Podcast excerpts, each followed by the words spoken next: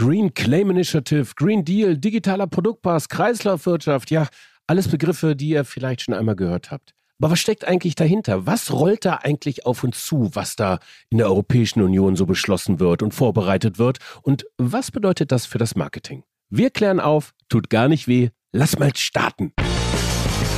Bam, Bock auf morgen. Der Podcast für ein Marketing, Marketing for Future. Ich bin Frank Schlieder, Host dieser Podcast-Reihe und Mitgründer von BAM Bock auf Morgen, beziehungsweise der BAM Nachhaltigkeit Beratung Medien GmbH in Verantwortungseigentum.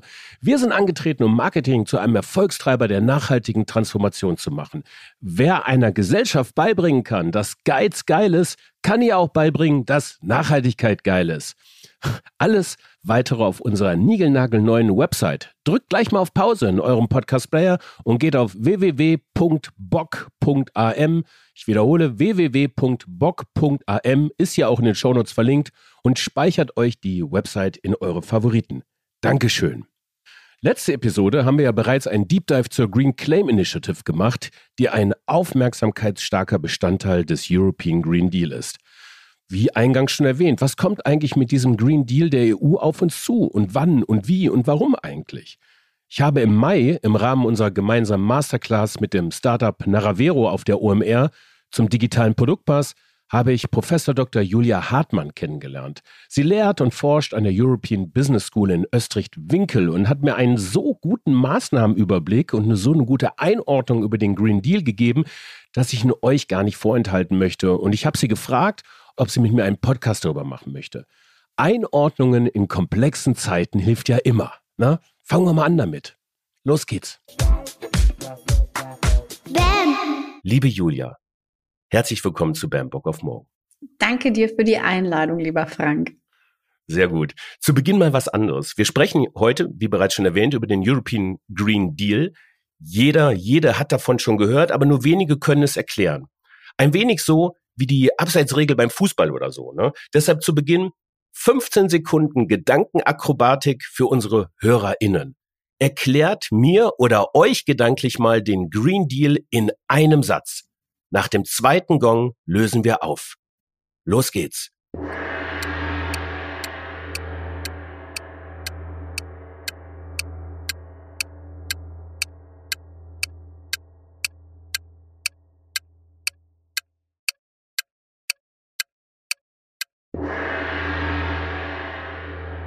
Ja, Julia, jetzt zu dir. Der European Green Deal in einem Satz. Für mich ist das der Versuch der Europäischen Union, wirtschaftliches Handeln in Einklang zu bringen mit dem, was unsere ökologischen Systeme hergeben. Wow, sehr gut. Da spricht doch eine echte Dozentin aus dir. Und äh, dazu komme ich jetzt auch. Wir haben ein ganz anderer Start heute mal. Insofern erstmal starten wir mal mit der Vorstellung. Liebe Julia, du bist an der European Business School in Österreich-Winkel was ist das für eine Agglomeration? Was machst du da? ja, bei der Antwort lässt sich der Professor wohl nicht verstecken. ja, die ähm, European Business School ist eine der wenigen privaten Hochschulen in Deutschland. Und das betone ich deswegen so stark, weil ähm, es schon was ganz anderes ist, an einer privaten Hochschule tätig zu sein, auch für mich als Lehrende. Und wir kommen da bestimmt gleich drauf, was das Thema Nachhaltigkeit an so einer Institution bedeutet. Aber vielleicht ganz kurz, wer kommt zu uns? Ähm, wir haben zwei Fachrichtungen. Das eine ist Wirtschaftswissenschaften, das andere, äh, das andere sind die Juristen. Ich bin an der Wirtschaftswissenschaftlichen Fakultät und dort Professorin für Nachhaltigkeit. Und zu mir kommen Studenten aller Couleur und allen, äh, aller Richtungen. Das heißt, ich unterrichte von Bachelor über Master hin zu Executive MBA. Und ähm, teilweise sind wir ein bisschen gemein, teilweise machen wir Nachhaltigkeit verpflichtend. Also alle unsere Bachelorstudenten müssen durch Nachhaltigkeitskurse durch. Ähm, Im Master ist es ein Wahlfach. Und da ist vielleicht ganz interessant, wie sich das so ein bisschen verändert hat. Ähm, ich mache das schon sehr lange. Meinen ersten Unterricht im Bereich Nachhaltigkeit hatte ich schon 2010. Das ist echt lange her. Damals war so ein bisschen große Fragezeichen in den Gesichtern der Studierenden. Das war so ein bisschen was redet die da? Wozu brauchen wir das? Heute ist das ganz anders. Also heute ist das für die Studenten total normal und die erwarten das auch, ähm, dass sie da Einblicke in, in dieses Thema bekommen. Ja, da öffnet sich gleich eine ganze Fragenschublade. Da würde ich nämlich tatsächlich mal kurz drauf eingehen. Die Studentinnen, wer kommt denn da so mittlerweile? Also ich meine, wenn man jetzt mal so die das Kohortenregal aufmacht, ich sage mal, die Studentinnen der BWLer im Bereich einer größeren Fakultät waren jetzt nicht diejenigen, ähm, die bei anderen Fakultäten immer gern gesehen wurden. Also ich habe mir da, also ich komme aus der Uni Bonn und Köln und habe da immer so verschiedene ähm, verschiedene Menschentypen äh, tatsächlich auch beobachten können. Mich würde mal interessieren, was kommt da mittlerweile so an, äh, der BWLer Nachwuchs im Jahr 2023? Was treibt diese Menschen um? Also da, da hat sich tatsächlich viel verändert. Ähm, die äh, gerade so jetzt vielleicht wieder private Hochschule. Ne? Wer zu uns kommt, war klassischerweise immer stark darauf aus, dann später im Investmentbanking oder in der Beratung Fuß zu fassen. Und die Studenten gibt es nach wie vor. Ne? Das ist, da ist auch in, in meinen Augen nichts falsch daran. Aber was sich stark verändert hat, ist, dass die Studierenden ganz viel mehr auch den Wunsch haben, was anderes zu machen. Wir haben heute sehr viele Gründer und gerade bei denen, die gründen, ähm, da spielt Nachhaltigkeit oft eine große Rolle. Die haben zum Beispiel irgendwelche digitalen oder Plattformlösungen im Bereich Nachhaltigkeit, die sie auf dem Schirm haben. Und das hat sich stark verändert. Also diese, die Studenten sind diverser geworden. Was vielleicht noch ein bisschen besonders ist, ähm, wir ziehen klassischerweise im Bachelorprogramm sehr stark deutsche Studierende an oder deutschsprachige Studierende. Ähm, Im Masterprogramm ist das ganze Studentenprofil ähm, sehr, sehr international. Wir haben hier viele Inder, wir haben pakistanische Studenten, wir haben Studenten aus Afrika, aus anderen Teilen in der Welt, Asien, Amerika und so weiter, europäisches Ausland. Ähm, und die sind oft ganz anders drauf. Also ich lerne von unseren asiatischen Studierenden auch wahnsinnig viel, wie so Nachhaltigkeitsherausforderungen in deren Ländern aussehen und wie die darauf reagieren. Und das ist total spannend. Also das befruchtet sich auch sehr. Kommen Sie wegen Nachhaltigkeit dann nach Deutschland zum, zum Studieren oder was, was bewegt Sie dazu? Das würde ich mir jetzt nicht anmaßen, mir zu sagen. Mhm. Also es ist eher so, dass Sie äh, erstmal für die Ausbildung nach Deutschland kommen, weil Deutschland da einen sehr guten ähm, Ruf hat. Allerdings, also gerade jetzt im Master, da sind meine Kurse Wahlbereich. Und äh, die sind stark gewachsen, also das Interesse ist riesig groß. Ähm, inzwischen sind die Kurse komplett voll. Ich kann eigentlich niemanden mehr zulassen in die, in die Kurse rein. Und ähm, was die mir am Ende alle sagen, also die haben immer unglaublich viel Spaß daran und sie sagen immer, es hat sich so eine Welt für sie aufgetan. Also sie haben vorher ihre Probleme wahrgenommen und die haben sie fast erdrückt, aber sie haben wenig Lösungen gesehen. Ja, wie, wie können sie damit umgehen? Und da haben sie so erste Instrumente und Lösungsansätze gesehen. Und das empfinden die äh, erleichternd. Okay. Ähm, da komme ich nämlich tatsächlich jetzt auch mal zur Lehre zu BWL. Du hast es gerade eben schon ähm, auch gesagt, dass es dort auch Nachhaltigkeit tatsächlich stattfindet. Ich selbst bin ja Volkswirt, ich habe an staatlichen Unis äh, studiert, zu einer privaten hat es ähm, nicht gereicht. Ein Stipendium war far away, kriegt man durch Kneipenbesuche nicht. So, und äh, das ging damals alles noch. Aber ähm, ich habe so in Bezug auf Nachhaltigkeit, also das, das maximal Nachhaltigste, was ich da erlebt habe, war das berühmte Zitat von Milton Friedman. Ne? Also so die soziale Verantwortung von Unternehmen ist es, den Gewinn zu steigern. Ähm, also Thema ethische Komponenten, das Stakeholder-Denken ähm, hat überhaupt noch nicht eingezogen ähm, gehabt in die Wirtschaftswissenschaften. Wie ist das denn? Wie ist das denn heute? Wie wird? Ähm, was hat sich da geändert? Also Milton Friedman hat ja dieses Zitat in den 70er Jahren des letzten Jahrhunderts formuliert. Das ist also 50 Jahre alt. Und ich denke, seither hat sich in dem gesamten unternehmerischen Umfeld total viel getan. Und ähm, also wenn man es mal ganz, ganz hart nimmt, ist es ja so, Unternehmen wirtschaften mit knappen Gütern. Und diese, diese Knappheit, das sage ich manchmal so ein bisschen lax in meinen Vorlesungen, die haben nur den Begriff Knappheit nicht verstanden, weil Knappheit war eigentlich immer noch in einer Zeit, in der, also im Verglichen zu heutigen Maßstäben, wirklich unendlich viele Ressourcen da waren. Und das ist heute nicht mehr so. Also wir haben in allen öko ökologischen Systemen einen gewissen Niedergang zu verzeichnen. Wir haben Artenvielfalt, die zurückgeht, Populationen, die zurückgehen. Es ist immer schwieriger, ähm, Rohmaterialien, die sich nicht von selbst erneuern, also Diamanten, Gesteine, was auch immer, Aluminium. Und wenn es nur ähm, Sand ist für die, für die, ähm, für den Bausektor, das nimmt alles stark ab. Und das hat auch ökonomische Effekte. Preise gehen nach oben. Versorgungssicherheit ist nicht mehr gegeben. Und deswegen ist, glaube ich, heute der Kontext ein ganz anderer. Wer heute nicht nachhaltig handelt, riskiert die eigentliche Geschäftsgrundlage dem Unternehmen zu entziehen. Und das gilt auch für Dienstleistungsunternehmen. Also mein Lieblingsbeispiel ist da immer die Logistik. Die Logistik ist eigentlich ein Dienstleister, aber ist heftig verbunden mit CO2-Emissionen, die den Klimawandel vorantreiben. Und auch hier gilt, ne, diese diese Art zu wirtschaften, wo man auf diese externen Effekte nicht mehr drauf guckt, die ist in meinen Augen heute zunehmend weniger legitim und, und jetzt kommt der EU Green Deal, auch zunehmend illegal. Da hast du es gerade eben schon vorweggenommen. Wir lenken nämlich jetzt mal tatsächlich ein auf diese thematische Zielgerade dieser Episode, nachdem wir so ein bisschen erstmal drumherum äh, schlawendert sind äh, und befassen uns mit dem European Green Deal. Ne? Also diesen ganz großen Vorhaben, das da ähm, auf europäischer Ebene gerade in der Mache ist. Ähm, das zunächst einmal mal ähm, die Intention dahinter, also die wahre Intention hinter der hinter diesen europäischen Aktivitäten na klar, Klimaschutz, na klar, Einhaltung von, ich sage mal im weitesten Sinn vielleicht planetaren Grenzen. Aber es gibt ja auch wirtschaftliche Intentionen, Hard Facts, warum das eigentlich gemacht wird. Klär mich mal gerne darüber auf, was steckt da eigentlich dahinter?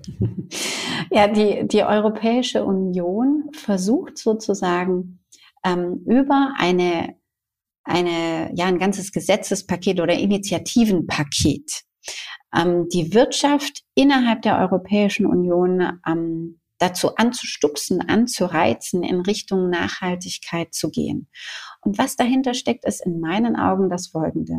Wir haben diese großen ökologischen Probleme. Klimawandel ist eins davon. Wir kennen sie alle. Ähm, und diesen Problemen zu begegnen verursacht Kosten.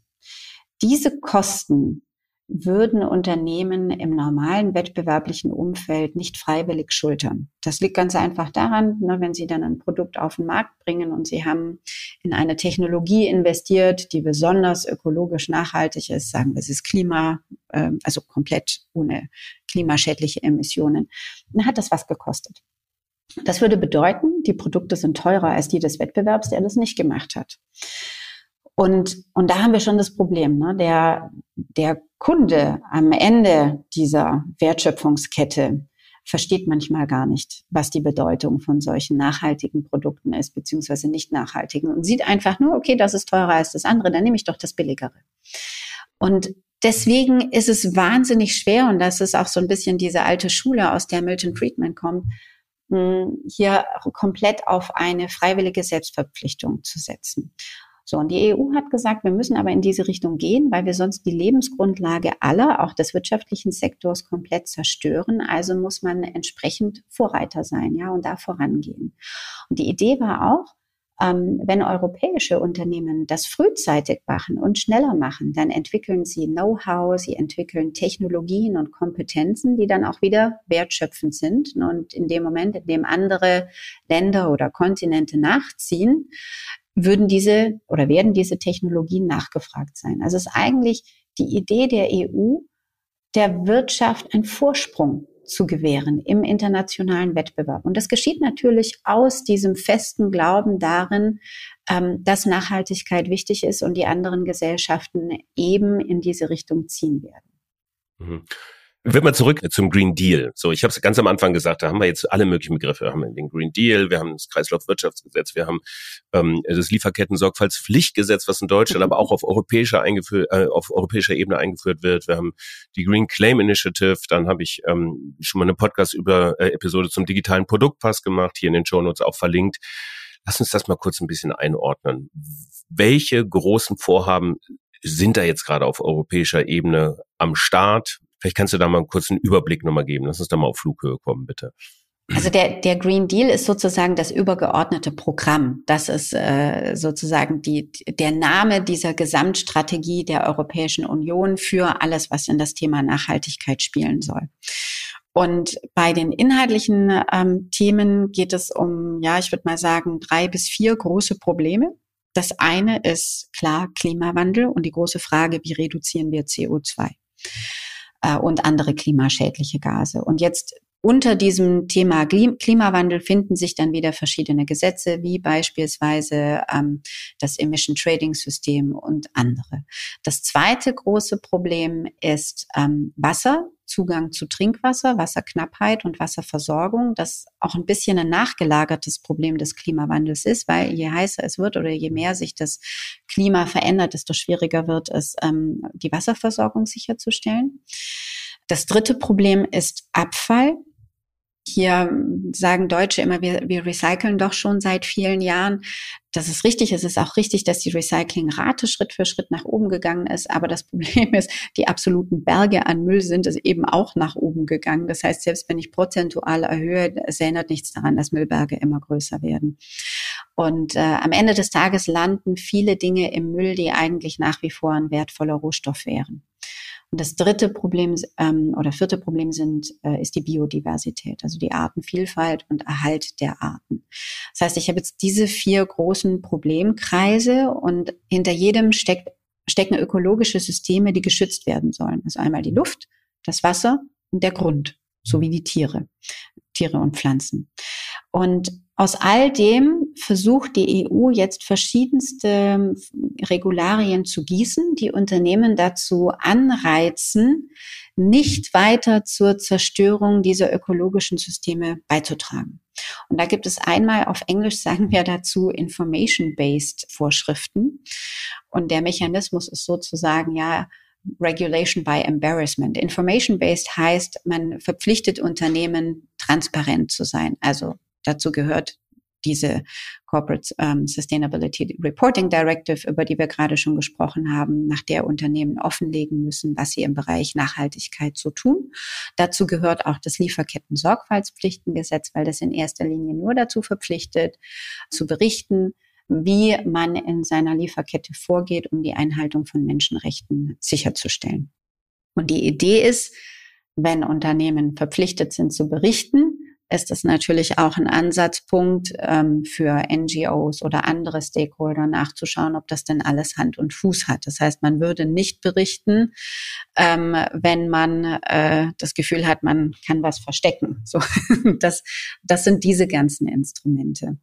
Dazu fällt auch, du hattest es vorhin ganz kurz angesprochen, dieses Green Claims Act. Ne? Das ist natürlich so, dass Nachhaltigkeit schon attraktiv ist als Geschäftsmodell sollte es auch sein. Nur kann man natürlich auch den Konsumenten Dinge verkaufen, die nicht ehrlich sind oder nicht ähm, ja korrekt wiedergeben, wie nachhaltig ein Produkt wirklich ist. Das ganze Thema Greenwashing, das wir in den letzten Jahren hatten. Und das hat leider auch ganz viel Konsumentenvertrauen massiv zerstört.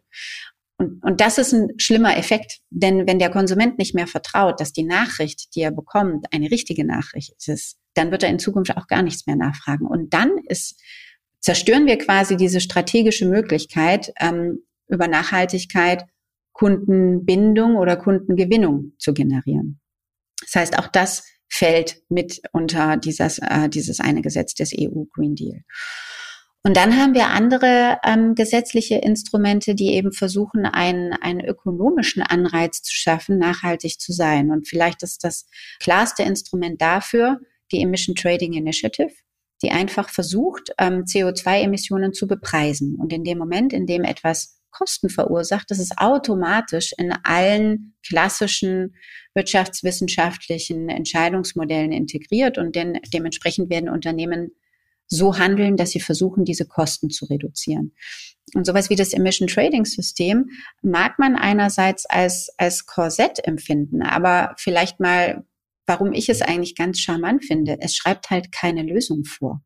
Also der Gesetzgeber ist ja nicht derjenige, der weiß, welche Technologie wäre denn jetzt die beste, um CO2-Emissionen zu reduzieren. Das weiß die Wirtschaft viel besser. Das heißt, sie sagt einfach nur, ich mache das jetzt teurer, dieses alte System aber ich lasse dir, lieber Unternehmer, die Freiheit herauszufinden, über welche Art und Form und Weise du in der Lage bist, diese Kosten zu reduzieren. Und deswegen, ja, man kann das, glaube ich, wieder auf beide Weisen sehen. Aber was ich eben so schön finde, ist, dass es wahnsinnig viel Gestaltungsmöglichkeiten gibt im Bereich des Wie.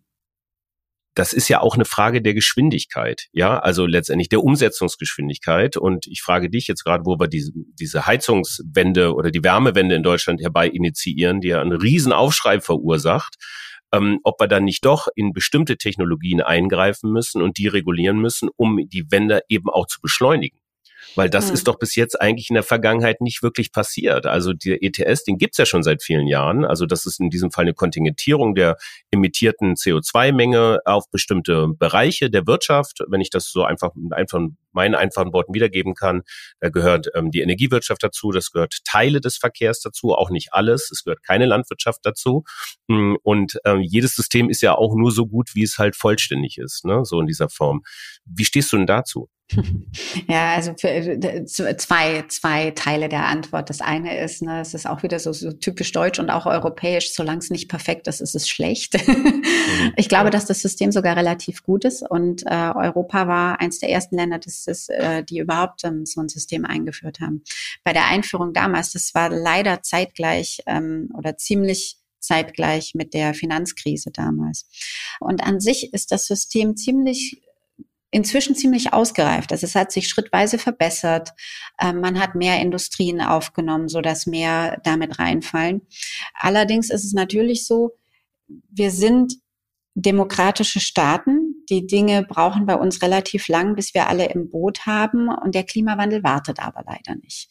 Also ich, ich würde jetzt mal sagen, wir waren zu langsam. Ja, wir sind auch nicht die einzigen, die zu langsam sind. Wir sind ja immer noch schnell im Vergleich zu allen anderen. Aber für das Problem als solches sind wir zu langsam. Und jetzt ist der Handlungsdruck inzwischen so groß, dass ähm, die Regierung leider keinen anderen Ausweg mehr sieht, als ein bisschen mehr die Keule rauszuhauen. Also dieses, dass ich jetzt in so konkrete Vorschriften gehen möchte oder der Versuch zumindest da ist, das Ganze schneller durchzupeitschen und umfassender durchzupeitschen, ist auch Ausdruck davon, dass wir in der Vergangenheit zu lange gebraucht haben. Ne? Das hat zum Beispiel auch was mit dem CO2-Preis zu tun.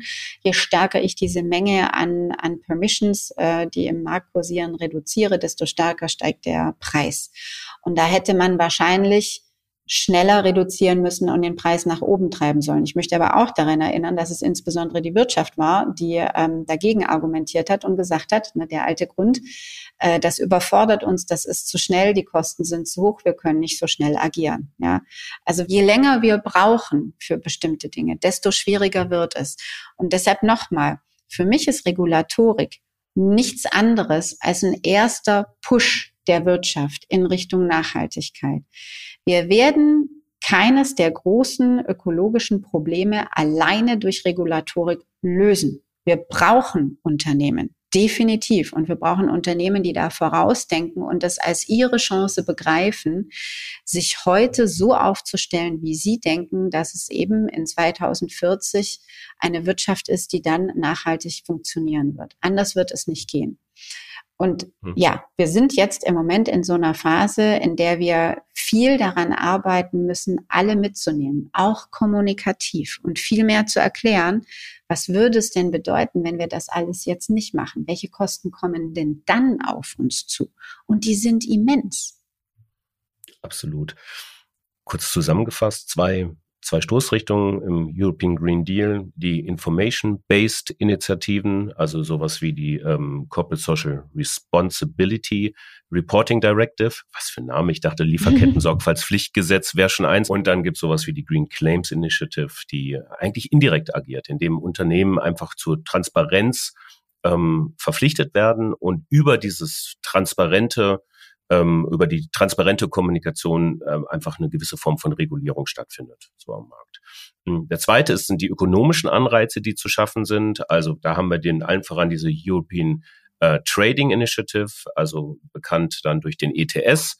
Ähm, das ist dann die Mengenkontingentierung der insgesamt auszustoßenden ähm, Treibhausgasmenge in Europa. Ähm, was gibt's da noch? Das ist der, der einzige Punkt. Da Faden nochmal kurz aufzunehmen. Einen großen Komplex. Ähm, das ist der Circular Economy Action Plan.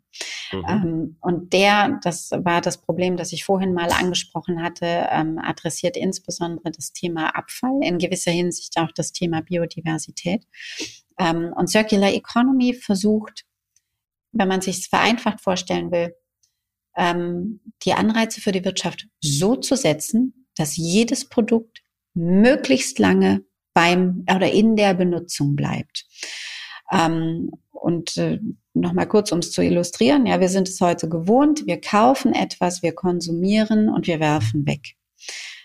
Das einfachste Beispiel für Kunden ist in der Regel irgendein Kleidungsstück. Wir kaufen uns einen Pullover, wir tragen ihn und danach landet er im Mülleimer. Und Circular Economy versucht dem Abfallproblem zu begegnen in vielerlei Hinsicht. Das eine ist, den Pullover länger zu tragen. Also wenn ich ihn selber nicht mehr mag, vielleicht gibt es ja jemand anderen. Also vielleicht gibt es eine Second-Hand-Plattform, über die dieser Pullover noch ein zweites Leben bekommen könnte. Ich kann ihn aber vielleicht auch wieder zum Hersteller zurückschicken. Der dröselt ihn auf, ja, verwendet das Material für was anderes. Und das Problem ist, solche ähm, Verlängerungen des Lebenszyklus muss bereits in der Designphase eines Produktes mitgedacht werden. Ähm, und jetzt nehmen wir mal ein komplexeres Beispiel. Nehmen wir an, wir haben irgendein elektronisches Produkt. Ein, ein Radio kennt man heute kaum noch, ja. ein Computer. Ich kenne es noch. In der Nimm Regel, das Radio gerne. genau. Das ist meine Welt. In der Regel sind diese Produkte unglaublich fest miteinander verschmolzen. Also wenn Sie jetzt mal so ein Laptop oder ein Radio, wenn Sie noch eins haben, einmal aufmachen, ja, die Sachen sind alle miteinander verschweißt. Ähm, es ist kaum möglich, da was auseinanderzubauen oder auch auszutauschen. Das heißt, wenn ich möchte, dass bestimmte Teile oder Komponenten auch dann nochmal benutzt werden können, wenn dieses alte Radio wirklich komplett unbrauchbar geworden ist, dann muss ich auch in der Lage sein, die einzelnen Komponenten wieder rauszulösen. Im Zweifelsfall das Kupfer, das Edelmetall, was auch immer da drin ist, muss von Plastik gelöst werden. Und auch Plastik lässt sich nur dann nochmal recyceln, wenn ich es sortenrein getrennt habe. Das heißt, ich muss eigentlich in der Designphase drüber nachdenken, wie kann ich das Produkt so gestalten, dass es ganz einfach auseinanderzubauen ist, dass ich im Idealfall ähm, kleine Erkennungszeichen eines jeden Materials da drauf habe, damit nachher klar ist, wohin ich das eigentlich geben muss, wenn ich es recyceln möchte. Und ich muss auch mitdenken, es könnte ja sein, dass es gar nicht hier recycelt wird, sondern im Ausland. Das heißt, es muss auch noch sprachlich irgendwie so gemacht sein, dass jeder das lesen kann. Auch wenn ich versuche, Produkte so zu gestalten, dass ich sie beispielsweise leichter reparieren kann, muss ich die einzelnen Komponenten auch ein bisschen besser trennen. Ja, weil es ist ja selten das ganze Radio kaputt, sondern es ist irgendwas davon kaputt. Aber bisher ist es oft so, dass ich das einzelne Teil, die einzelne Komponente nicht reparieren kann, eben weil es alles so eng ist. Und ich muss auch drüber nachdenken, angenommen, ich würde ein Produkt dann nachher gerne einer zweiten Nutzung zuführen. Wie stelle ich denn sicher, dass ich diese Take-Back-Infrastruktur habe? Wo kommt das her? Ja, wo landet es dann? Wer bekommt es? Und das sind alles ähm, Fragen, die heute in dieser Geschäftsfeld, dass wir arbeiten mit jungfräulichen Materialien und Rohmaterialien, stellen sich die meisten Unternehmer gar nicht. Ne? Aber hier passiert ganz viel, da gehört dieses Right to Repair ähm, mit dazu. Also hier wird jetzt so der nächste große Verbund an, an gesetzlichen Vorgaben der EU kommen, die dieses ganze Thema Circular Economy ähm, vorantreiben möchte. Wir unterbrechen das laufende Programm für einen kleinen Veranstaltungshinweis. Der Vorverkauf hat begonnen für das Bam Bock auf Morgen Festival. Am 29. November und 30. November 2023 ist es soweit. In Berlin kommen 500 Leute zusammen, um mehr darüber zu erfahren, wie Marketing und Kommunikation zum Erfolgstreiber einer nachhaltigen Transformation werden können. In spannenden Keynotes haben wir die Wissenschaft vor Ort. Es gibt Masterclasses, zum Beispiel zur Green Claim Initiative und zusammen mit der W&V verleihen wir den Marketing for Future Award. Deutschlands härtestem Award mit eingebauter Greenwashing-Schranke. Early Bird Tickets zum Sonderpreis sind jetzt verfügbar. Pausiert gleich einfach kurz diesen Podcast, geht auf die Episodenbeschreibung, auf die Show Notes. Dort findet ihr die Verlinkung zu unserer Webseite www.bock.am www.bock.am und dort kommt ihr zum Ticketverkauf. Wenn ich nicht ohnehin schon da wäre, würde ich hingehen. Ehrlich.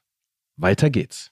Ja, das hört sich so nach einer Kernsäule des Green Deals an, oder? Dieser Circular ja. Economy Action Plan. Ja. Das ist ja echt ein massives Thema einfach. Total massiv. Und man muss dazu natürlich auch sagen, Europa ist kein besonders rohstoffreiches Land. Gerade im mhm. Bereich der Rohstoffe sind wir massiv darauf angewiesen, dass wir Importe aus dem Ausland bekommen. Und deswegen ist es für uns auch eine wertvolle Quelle diese Rohstoffe weiter zu verwenden. Und nochmal, ja, wenn wir auch versuchen, Europa wirtschaftlich unabhängiger, also nicht nur nachhaltig, sondern auch unabhängiger zu gestalten, ist das ein, ein riesengroßes Potenzial, das in diesem Thema Circular Economy liegt. Okay, also ökonomische Anreize, nochmal zurück auf dieser Ebene, European äh, Trading Initiative, der ETS, Circular Economy Action Plan. Ähm, war es das oder kommt da noch was? jetzt muss ich überlegen, gefragt. ob ich jetzt nichts vergessen habe. Wir haben noch den digitalen okay. Produktpass. ja. Mhm. Möchtest du über den auch noch sprechen? Ja, zum digitalen Produktpass würde ich tatsächlich einfach auf die Episode mit Thomas Rödding verweisen von Naravero, auch in den Shownotes verlinkt, da haben wir nämlich gleich eine ganze Episode zu gemacht und auch ähm, übrigens eine OMR Masterclass. Die könnt ihr euch auch ansehen. Julia, da bist du auch nochmal zu, zu sehen, äh, auch in den Shownotes verlinkt. Äh, lass doch mal im nächsten Blick jetzt auf den aktuellen Stand der Initiativen, also vielleicht zwei, drei Sätze einfach nur so dazu. Das liegt jetzt gerade noch auf europäischer Ebene ähm, als ja als Vorhaben, als Initiativen. Zum Teil wird das ähm, ja jetzt, glaube ich, im Trialog zwischen, zwischen Kommission, Parlament, ich weiß gar nicht genau, wie das da so läuft, das kannst du mir gleich kurz erklärt, noch verhandelt und ähm, dann in die Mitgliedsländer geschüttet, idealerweise. Lässt sich das zeitlich irgendwo schon mal festhalten? Was kommt da wann eigentlich? Es lässt sich leider äh, nicht so ganz konkret festmachen. Also zum einen, ähm, also wie gesagt, die, der EU Green Deal ist sozusagen das übergeordnete Programm. Jedes einzelne dieser Vorhaben ist wieder ein separat zu verhandelndes äh, ja, Projekt. Und deswegen ist es, also wir sprechen quasi von ganz vielen verschiedenen Gesetzen, die alle parallel laufen und in unterschiedlichen Stadien im Moment sind. Ganz generell ist es so, die Europäische Union ist ja nur ein Verbund von einzelnen Ländern. Und die Europäische Union hat auch nicht immer die Möglichkeit, komplett durchzugreifen. Was passiert ist, die Europäische Union macht Vorgaben und wenn sich ähm, die EU-Kommission und das Parlament auf eine Vorgabe geeinigt haben, dann muss es nachher in Landesrecht umgesetzt werden. Also jetzt die CSR-Direktive, da haben wir das schon einmal durchexerziert. Die wurde 2014 von der EU verabschiedet und wurde danach in ein gesetzliches Vor, äh, in eine gesetzliche Vorgabe in Deutschland gegossen. Und das muss dann auch in den anderen Ländern immer so passieren. So sind wir einfach in der EU aufgestellt. Ähm, ich finde das manchmal ein bisschen bedauerlich, weil es die Dinge sehr langwierig macht. Das hat natürlich auch immer jeder mitzusprechen. Zuerst muss man sich auf der EU-Ebene einigen. Da sind natürlich auch die Ländervertreter schon stark aktiv. Ähm, viele Vorhaben werden dann nochmal verändert, manchmal verbessert, manchmal auch verbessert, je nachdem. Und mhm. äh, es gibt dann aber auch auf Landesebene immer noch mal ein bisschen Gestaltungsspielraum. Und das ist manchmal was, was ich ein bisschen bedauerlich finde. Wenn wir jetzt dieses Thema Lieferketten-Sorgfaltspflichtengesetz als Beispiel nehmen, Deutschland hat es jetzt verabschiedet. Im Moment ist es für Unternehmen in Deutschland eigentlich wieder ein Wettbewerbsnachteil, weil wir sitzen sehr, sehr zentral in Europa. Wir haben vielseitige ähm, Vernetzung zu unseren Nachbarländern. Die haben teilweise eigene Gesetze verabschiedet, die aber wieder ein bisschen anders aussehen. Und jetzt wäre es ja eigentlich schön, wenn man so eine europäische Vorgabe hätte, damit, wenn das zumindest innerhalb Europas harmonisiert werden würde.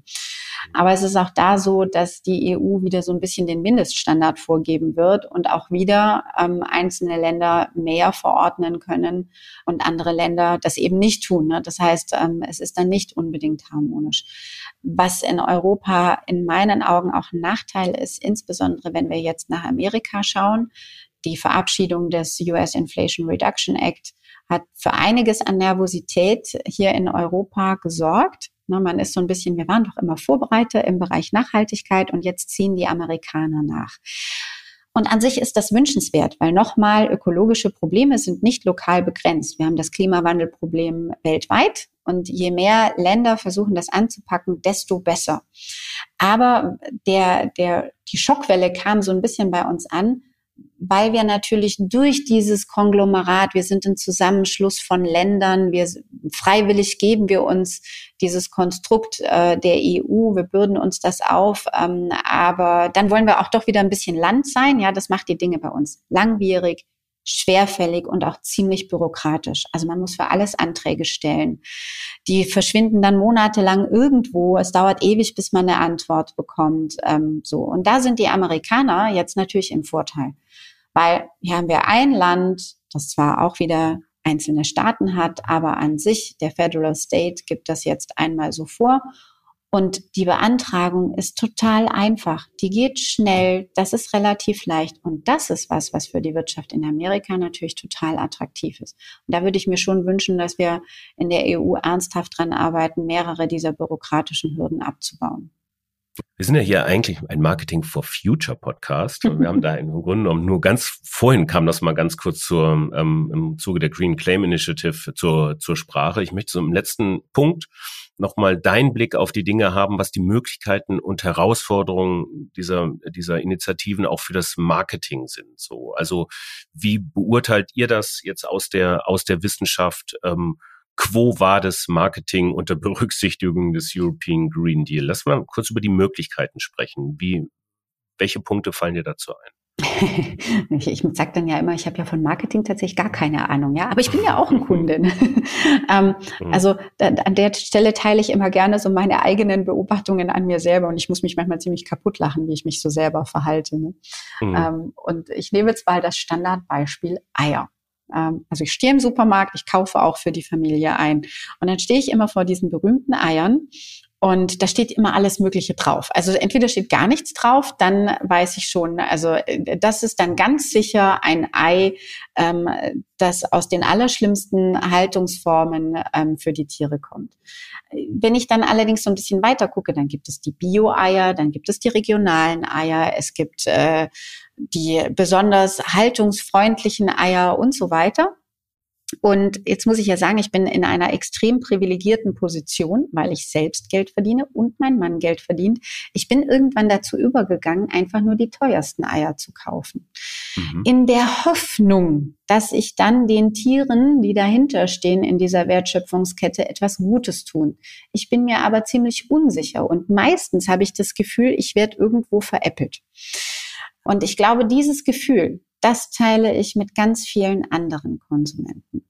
Und ich glaube, was, was für Marketing wichtig ist, wir haben einmal über diese Green Claims Themen gesprochen, aber diese Ehrlichkeit zum Kunden hin ist, glaube ich, wahnsinnig wichtig. Also dieses Vertrauen. Ich kann übrigens jemandem, der nicht äh, finanziell so ausgestattet ist wie ich, ganz gut nachvollziehen, dass so jemand dann eben die billigsten Eier kauft, weil er dann auch sagt, dann, dann weiß ich es wenigstens. Bei den anderen weiß ich es nicht mal.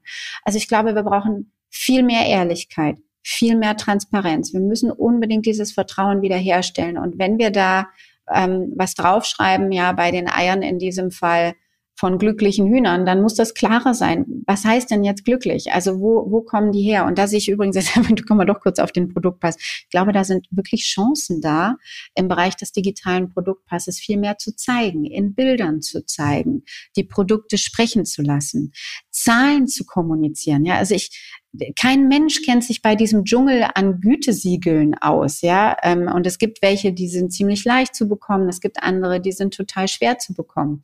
Wenn ich eines habe, das schwer zu bekommen, ist es dann aber in der Regel auch viel mehr, was geprüft wird. Und zumindest ein Teil davon kann ich ja auch kommunizieren. Beispielsweise, wir waren in der Lage, unsere CO2-Emissionen mit dem Produkt um x Prozent zu verringern seit dem Jahr XYZ. Ähm, ich glaube, das, das wäre für Marketing total wichtig. Ähm, und würde in meinen Augen nicht nur dieses Vertrauen wiederherstellen, sondern schafft es dann auch wieder für Unternehmen, Nachhaltigkeit zu verkaufen. Und am Ende des Tages ist das ja das, wo sie hingehen wollen. Das ist ein sehr erfrischender Blick. Tatsächlich eine Wirtschaftswissenschaftlerin aus Verbraucherinnenperspektive. Äh, Julia, du hast das wunderbar erklärt. Ich bin mitgenommen worden. Vielen Dank dafür und ähm, auf bald in Österreich-Winkel oder darüber hinaus. Vielen Dank. Ich freue mich drauf. Vielen Dank, Frank. Gib mir ein B. B. Gib mir ein A. A. Gib mir ein M. M. Morgen. So, das war die Episode mit Professor Dr. Julia Hartmann. Das war's von uns. Wenn euch diese Podcast-Reihe hier gefällt, dann abonniert sie einfach und hinterlasst uns gerne eine gute Bewertung bei Spotify oder Apple Podcast. Unsere Webseite heißt www.bock.am. Bis zur nächsten Woche. Euch eine schöne Woche bis dahin. Viel Spaß und Sinn und ciao. Bis zum nächsten Mal. Ciao.